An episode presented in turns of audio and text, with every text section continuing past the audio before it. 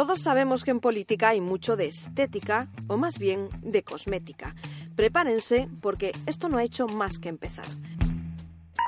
Aún no estamos en campaña, pero las redes sociales y los actos de los partidos se han llenado ya de momentos frescos, de sonrisas y de instantáneas que las formaciones creen que acercan la política al ciudadano.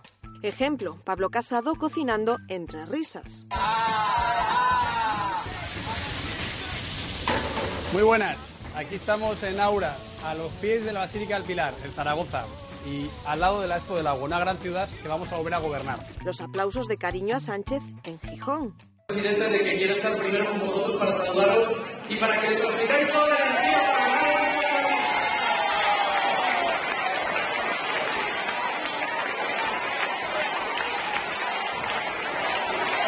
O Rivera presumiendo de igualdad con su último fichaje. Yo te quiero hacer una pregunta, Sara. ¿Tú estarías dispuesta a formar parte de este proyecto en las listas electorales para que fueras quizá la primera mujer gitana en un gobierno de España? Todo perfecto, todo precioso, hecho para el militante fiel. Qué pena que la perfección llegue a su fin cuando arrecia la tormenta. Una fake news en la cual yo me siento víctima porque antes de político soy persona. Pablo Casado se siente víctima. La culpa del bombazo de las últimas horas es de otros. Hoy tenemos todas las tertulias radiofónicas, todas las tertulias televisivas y a todos los partidos de la oposición, ONGs incluidas, sindicatos incluidos, intentando decir una barbaridad que yo jamás admitiría ni siquiera en mis adversarios. Esa barbaridad ha hecho arder las redes. El PP propone no expulsar a las mujeres migrantes durante la adopción de su bebé. ¿Qué es lo que propone el Partido Popular desde hace 10 años en sus autonomías? No sé aquí, en la Comunidad de Madrid.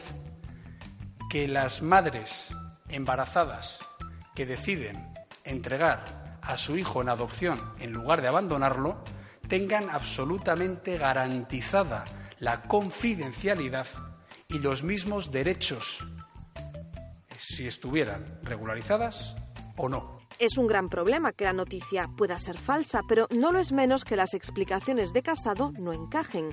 Esa confidencialidad durante el proceso de adopción no es nueva, ya estaba garantizada. ¿Cuál es entonces la novedad? Ni siquiera en filas populares se aclaran. Tras saltar la noticia, Cuca Gamarra, vicepresidenta de Política Social y alcaldesa de Logroño, aseguraba que se intentaba evitar que muchos bebés apareciesen en contenedores. Algo apoyado también por la alcaldesa de Santander con su prefiero eso a ver niños en vertederos. A ver si nos aclaramos. Y es que la paternidad y la maternidad son los términos de la semana.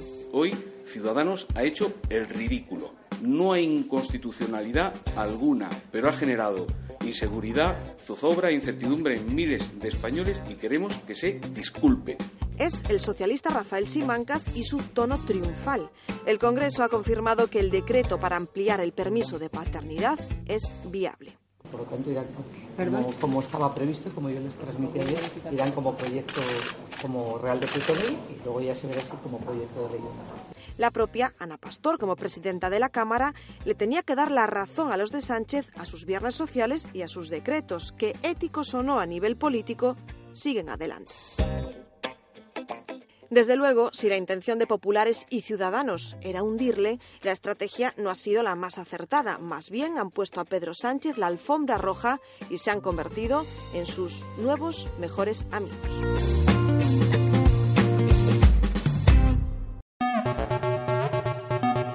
Tal? Buenas noches. Saludos de la voz de Galicia en este 14 de marzo. En página política gallega, la Marea Atlántica y Compostela Berta se desentienden de la ruptura de En Marea en un escenario en el que lo más probable es que se presenten dos listas separadas para las generales del 28 de abril. Al igual que hizo la formación compostelana, la Asamblea de la Marea Atlántica ha anunciado que mantendrá una posición autónoma en las generales si no se conforma una lista unitaria junto a Izquierda Unida y Podemos. Trece médicos gallegos han denunciado haber sufrido agresiones en el último año. Son datos presentados en el Día Nacional contra las Agresiones en el ámbito sanitario. En España, la cifra ascendió a las 490 agresiones. El número de 2018 es exactamente idéntico al de 2017 en Galicia, año en el que se registró la cifra más alta del decenio. El 54% de los casos tienen como víctima a una mujer.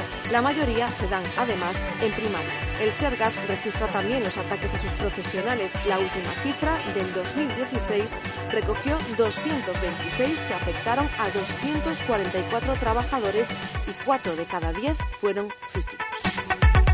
Los padres del bebé urensano fallecido la semana pasada, solo unos días después de que su hermano gemelo hubiese sido hospitalizado con varias costillas rotas, mantienen que no tienen la culpa de lo sucedido. Aseguran que se trata de una trágica coincidencia. El padre ha explicado hoy que él mismo le rompió las costillas a su hijo tras hacerle las maniobras de reanimación sin tener conocimiento alguno.